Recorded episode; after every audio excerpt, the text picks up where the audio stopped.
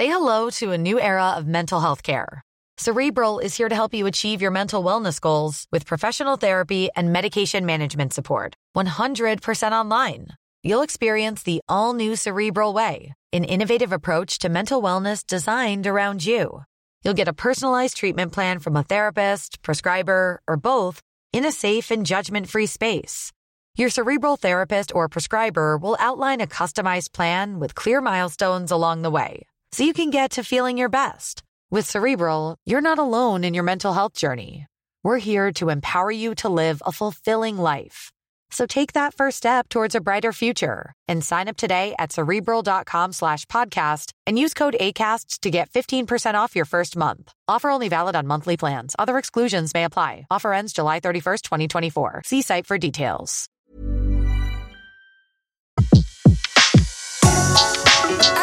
Le meilleur de séances radio est maintenant sur We Love Cinéma.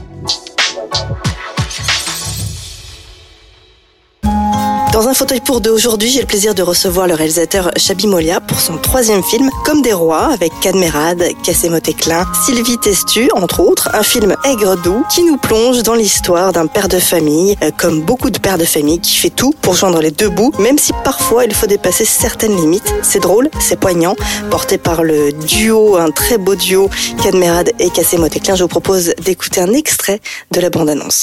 Non, Michel, mais je vais pas y arriver, moi. Une semaine. euh, Un mois. Non, non, non.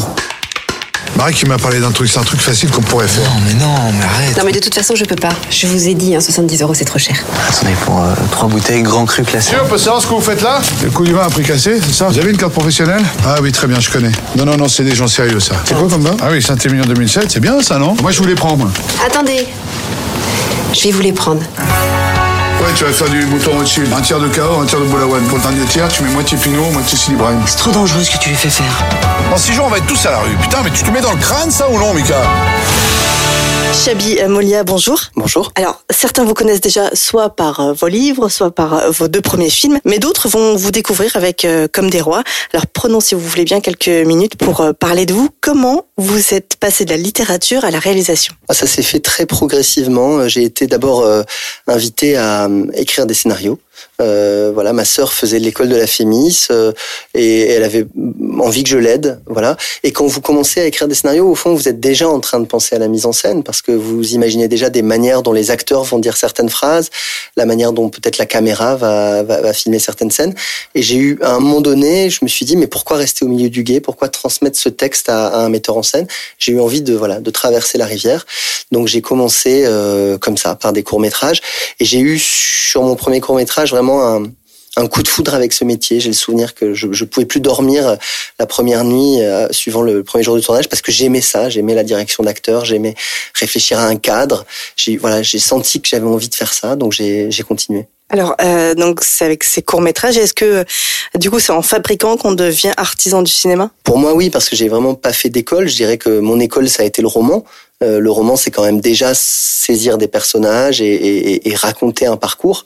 Donc j'avais peut-être une expérience de narrateur, mais mon expérience de cinéma, c'était l'expérience d'un spectateur, de quelqu'un qui voilà, qui aime certains films et qui se demande pourquoi il les aime, qu'est-ce qu'il pourrait faire de cette manière-là, qu'est-ce qu'il peut trouver de différent. Euh, voilà, mais j'ai vraiment appris sur le tas, oui. Comme des rois, c'est le troisième. Et il est né comment celui-là? Il est né. Euh, le, le, vrai point de départ, c'est que je, je, je, je, moi, je crois que j'ai un tempérament à me faire arnaquer parce que je suis crédule. J'aime bien qu'on me raconte des, des, des, bonnes histoires et un arnaqueur euh, arrive toujours avec une belle histoire à vous raconter. Donc euh, un jour, dans un train comme ça, je me suis fait délester de 20 euros, c'est pas grand-chose, par un type euh, qui a eu beaucoup de mal à me les extorquer. J'étais très méfiant. J'ai pensé à sa vie après. J'étais dans le train et je Mais il vous a raconté quoi? Oh, C'était une histoire très compliquée de billets de train à acheter. En fait, toutes les. Justement, l'histoire était très embrouillée, mais il avait beaucoup de ressources pour broder autour. J'ai même fini par lui dire euh, Je sens que vous allez jamais remonter dans ce train. Je, euh, donnez, laissez-moi votre manteau. Il, il, avait dû voler son manteau. Il m'a dit oh, voilà. Donc j'ai fini par. Il n'est jamais réapparu, mais j'ai gardé son manteau euh, quelques heures et j'ai pensé à sa vie. Je me suis dit mais ce type-là, ce matin, il s'est lavé les dents. Il a dit à sa femme bon, moi, je vais aller gare Montparnasse. J'espère trouver un bon pigeon. Et puis le soir, il est peut-être rentré en disant ouais, aujourd'hui c'était un peu difficile. Les gens ils se méfient de plus en plus. Puis en France, il y a de moins en moins d'argent. Enfin voilà, je suis au fond, c'est un métier qu'on réprouve. mais c'est un métier. Et cette, cette idée d'un petit artisan qui voudrait transmettre son savoir-faire, euh, peut-être à son fils, comme certains artisans, euh, voilà. Et c'est développé dans mon esprit, et, de là est né ce, duo père-fils qui fait des arnaques au porte-à-porte. Alors, pour ce troisième film, est-ce qu'on se sent un peu plus euh, avec de la pression? Oui, le, le troisième film, il y a une pression. Le, le premier film, vous le faites euh, un peu sur un, enfin, sur un coup de tête, sur un coup de chance. Le deuxième film, au fond, c'est souvent euh, prendre position par rapport au premier, et souvent c'est l'envie de faire complètement autre chose. Euh, on fait un deuxième film parfois contre le premier. Et le troisième, alors là, c'est les affres métaphysiques de dire, mais en fait, quel cinéma j'ai envie de faire? Je me suis posé la question pendant six mois, huit mois, dix mois. Ça m'a mené nulle part, et, et, et j'ai juste décidé de faire un film. Voilà, ce troisième film qui renoue avec euh, le ton euh, doux amer et la, et la veine sociale du premier, euh, mais qui est pas en même temps une profession de foi. Je sais pas si mes prochains films seront comme ça. J'ai juste arrêté de me poser cette question qui est, qui est trop vertigineuse, de se dire mais quel est le sens de mon œuvre, quel est mon cinéma? Vous voyez, ces questions qui sont écrasantes et qui, et qui aident pas à avancer. Alors, Julie Gaillet, Denis Podalides, Mathieu Demy, dans vos premiers films, euh, vous vous entourez déjà de super comédiens, et pour Comme des Rois, bah, c'est encore le cas. Vous avez euh, tout de suite pensé à, à casser euh, Motéclin et à Cadmerade, ou encore même à Sylvie Testu? Non, ça s'est fait par euh, par tâtonnement. C'est souvent comme ça un casting. J'ai eu une sorte de signal d'alarme qui était de me dire euh, le, père est un escroc, c'est un, père qui est qui est un peu euh, étouffant pour son fils. Donc c'est un personnage qui a une forme de noirceur et en même temps j'ai pas envie que ce soit un salopard. J'ai pas envie qu'on le déteste. J'ai pas envie euh, de rentrer dans ce truc-là binaire, un méchant, un gentil. Donc j'ai cherché un comédien qui allait euh, quoi qu'il arrive sauver le personnage, qui allait vous le faire aimer, qui allait annuler la distance qu'on peut avoir par rapport à un type qui fait, enfin qui franchit la, ligne de la loi. Et, et Cadmerade, il a cette faculté. Voilà, Cadmerade, je l'ai vu dans Baron Noir et ça a été une évidence. Il joue un politicien véreux, et en même temps il est le protagoniste de la série. On l'aime, on a envie qu'il réussisse, on est en empathie avec lui. Et, je crois qu'il a ce, talent-là, quoi, finalement, que peu de comédiens ont en France quand on y réfléchit, qui est que vous le voyez à l'écran, vous, êtes avec lui. Voilà. Euh, et par ailleurs, c'est un, c'est un comédien qui peut jouer énormément de choses, qui longtemps euh, a été perçu simplement comme un amuseur public euh, parce qu'il est très drôle, mais qui a aussi une vraie densité humaine qui fait que quand il met de l'émotion dans un rôle, c'est c'est pas fabriqué, c'est très direct, c'est très simple. Et ça, j'ai vraiment, euh, voilà, j'ai adoré euh, sa, sa présence sur le plateau. Et puis pour Casey, je cherchais un, un comédien pareil qui qui est la capacité finalement à tout jouer parce que euh, l'adolescent dont je parle, c'est c'est à la fois encore un enfant, c'est encore un fils qui est soumis à son père. Donc il y a une partie d'enfance, il y a une fragilité, il y a il y a quelque chose d'un peu lunaire dans le personnage qu'il faut absolument euh, trouver. Et en même temps, c'est quelqu'un qui veut s'affranchir, qui rêve d'une autre vie, qui rêve d'échapper à son père. Et Casey, il avait aussi cette énergie-là, il avait cette rébellion-là. Euh, et, et donc il a composé un personnage qui, à mon sens, c'est d'ailleurs plus intéressant que dans le scénario parce que plus plus riche quoi avec plus d'énergie plus de plus de violence aussi. Mais du coup, vous les poussez assez loin, tous les deux. Bon, je sais pas si je les pousse. Moi je suis un, un, un, un directeur d'acteurs très euh, enfin, voilà j'épuise pas mes comédiens mais mais c'est vrai que on cherche quoi. C'est-à-dire le plateau c'est un c'est vraiment un laboratoire où on se donne le temps d'essayer plein de choses. Quand vous avez des comédiens de ce talent dès la deuxième ou la troisième prise qu'ils font, c'est déjà très bien. Mais vous avez du temps encore, cinq prises, six prises, sept prises, pour essayer autre chose. Et, les, comédiens qui aiment vraiment leur métier, c'est ça qui, c'est ça qui les intéresse, c'est d'aller, d'aller chercher des choses. Je me souviens que souvent, je donnais une consigne de jeu à, à Cad et il me disait, euh, euh, c'est difficile ce que tu me demandes, mais je vais essayer. C'est difficile, mais je, mais je vais essayer. Et je sentais l'envie, voilà, l'envie d'essayer d'aller un peu plus loin. Alors du coup, euh, euh, que ce soit Cassie ou que ce soit Cad ou même euh, Sylvie, c'est venu à l'écriture ou euh, c'est venu tiens pendant l'écriture il y a eu un flash tiens mais c'est ça peut être que Cad, euh, mon Joseph ou ou c'est venu après? Non, c'est venu après. C'est venu. Euh, j'ai pas écrit le scénario euh, pour eux. C'est plutôt venu une fois que le scénario était là, qu'il était lu, que dans cette lecture, euh, je, je, sentais des, des réflexions, une inquiétude par rapport au personnage de l'escroc, en se disant est-ce que est-ce qu'on va pouvoir l'aimer? Que là, je me suis mis à chercher des acteurs qui pouvaient m'aider à défendre l'idée que j'avais des personnages. Sylvie Tessus, c'est pareil. J'avais envie de quelqu'un d'âpre, euh, d'hyper authentique. Et Sylvie a ça. Euh, c'est pas une c'est pas une actrice qui qui fait attention à son à son maquillage et à sa mise en pli. C'est une actrice qui qui a envie d'un rôle, qui a envie d'une écriture et qui quand elle est là, elle, voilà, elle est là pour servir une histoire. Elle est pas là pour euh, pour son narcissisme. Chabi, qu'est-ce qui a été le plus enivrant pour vous lors du tournage? Le plus enivrant, c'est d'avoir réussi à alléger tellement mon, ma méthode de tournage. Donc, j'ai travaillé avec une équipe réduite. Euh, on travaille, on est caméra à l'épaule. Ça veut dire que on est, on est très vite prêt à tourner. Et le plaisir de ça, ça a été que ça m'a donné encore plus de temps que sur mes précédents films, alors que mon temps de tournage était moindre. J'ai tourné en six semaines. J'ai l'impression d'avoir eu plus de temps pour travailler avec les comédiens. Donc j'ai l'impression d'avoir fait de la technique, pas un obstacle. Parfois la technique, si vous voulez, ça vous, ça vous, quand vous faites un tournage, ça vous, ça vous prend tellement l'esprit qu'il y a plus de temps pour les comédiens. Et quand vous avez des bons comédiens, vous leur dites ah ben c'est pas mal ce que tu fais, allez on fait la suite. Et là ça a été le plaisir de me dire on a vraiment du temps pour chercher. Et ce temps de recherche, c'est quelque chose pourquoi il faut se battre quand on fait du cinéma. Cadmerat donc joue euh, Joseph, hein, ce père de famille euh, qui a créé sa petite entreprise d'escroquerie, comme vous l'avez dit. Est-ce que la vie est une escroquerie? Euh, En tout cas, la vie, je crois, on est tous un peu des personnages de fiction. On est tous un peu en train d'inventer nos vies. Si vous avez un compte Facebook, vous êtes un escroc, c'est-à-dire vous faites croire à, tous vos amis que tout va bien, que vous allez de paysage magnifique en paysage magnifique. On est tous un peu pris dans des rôles sociaux. Euh, et le et, et le, le, le, petit escroc, euh, lui, la, la particularité, c'est que c'est son métier. Il a un savoir-faire là-dedans. Il est, il est très bon pour mentir. Mais le problème, ça va être de se dire, mais où est-ce que je mets la limite? À qui est-ce que j'arrête de mentir? Le père, Joseph, euh, il n'y a pas de limite. On peut mentir à tout le monde. le fils, Mika, il voudrait mettre des limites. Il y a des gens à qui il veut pas mentir, notamment les gens qu'il aime. Quand il rencontre une jeune fille, il se dit que la seule manière dont il peut l'aimer, c'est d'arrêter de lui mentir quitte à mettre en danger sa, sa, sa, la relation. Euh, mais il faut dire la vérité. Et il faut avoir ce courage-là. Tiens, j'ai récupéré une guitare électrique. Pas que tu trouves un acheteur pour 500 balles, pas moi. Tu peux attaquer ça dès demain Ouais. Et sur la vente, tu récupères 30 euros pour toi. Ah mais non, t'inquiète. Hein. Ah non, ça c'est important. Hein. Tu bosses, tu gagnes. Hein. Tiens, tiens, regarde ce que j'ai trouvé. T'auras plus besoin de prendre le bus. Regarde, en super état, mais j'ai changé de dérailleur, puis il y a une selle en simili-cuir. J'ai trouvé ça dans le box de Martinez. Merci. En échange, par contre, je lui ai dit que tu la, tu la prendrais à se servir d'Internet. Hein? Bon, il n'y a rien qui presse, hein comme des rois, donc c'est un doux mélange entre euh, l'humour de certaines situations d'arnaque et la dureté de la vie. Euh, comment vous avez réussi à faire euh, cet équilibre? Déjà, j'ai donc juste avant ce film, j'ai fait un Arte m'a proposé de faire un documentaire que j'ai tourné avec ma sœur Agnès pendant un peu plus d'un an dans un quartier assez difficile d'Aubervilliers. Et, et, j'y allais, moi je connaissais pas bien les, les quartiers populaires, donc j'y allais pétri de clichés sur la banlieue. Je m'attendais à trouver Grozny, je m'attendais à trouver une zone de désespérance, la misère absolue, etc. C'est pas du tout ça que j'ai trouvé. Et pour reprendre votre expression, j'ai trouvé un doux mélange. C'est-à-dire j'ai trouvé des situations d'extrême précarité, mais j'ai trouvé des gens qui, avaient la qui avaient la j'ai trouvé de la tchatch, j'ai trouvé des gens qui avaient envie de sortir de du quartier, qui avaient envie de s'inventer une autre vie.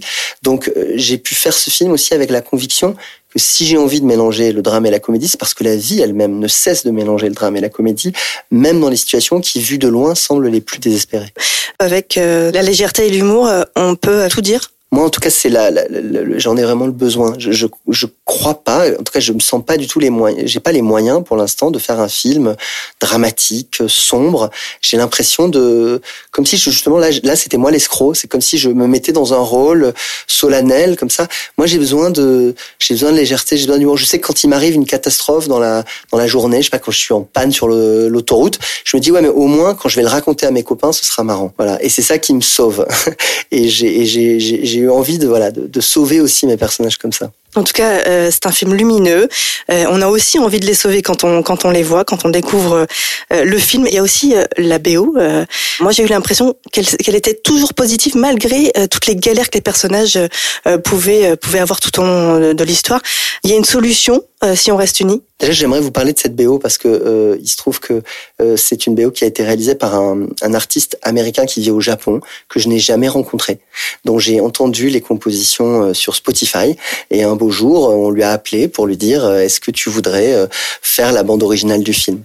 Et il y avait chez lui une poésie, une lumière qui, pour moi, était importante pour amener du contraste par rapport à des. Je voilà, je filme des paysages qui sont un peu durs, hein, euh, les grands ensembles, les zones industrielles, les hypermarchés, c'est pas les paysages les plus riants.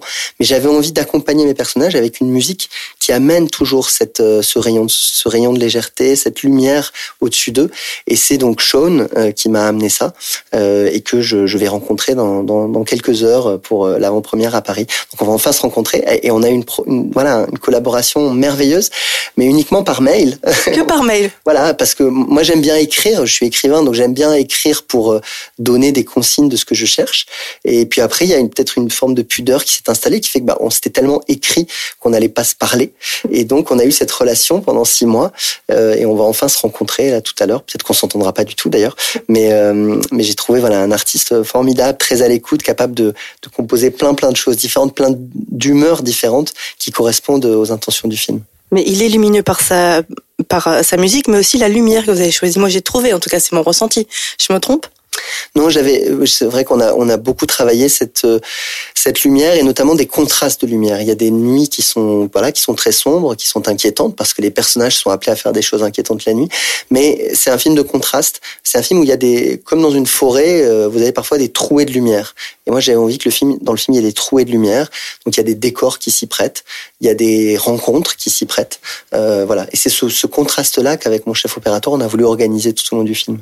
Ces contrastes aussi, ces trous de lumière, c'est un peu l'espoir que vous voulez donner dans ce film? Oui, c'est-à-dire, euh, c'est à l'image de ce titre, comme des rois, ça vient d'une phrase qui a jamais été prononcée dans le film, où le, personnage que joue Kat dit tu verras on va, faire ça et après on sera comme des rois. Et, ce sont ces personnages qui imaginent toujours que ça peut aller mieux.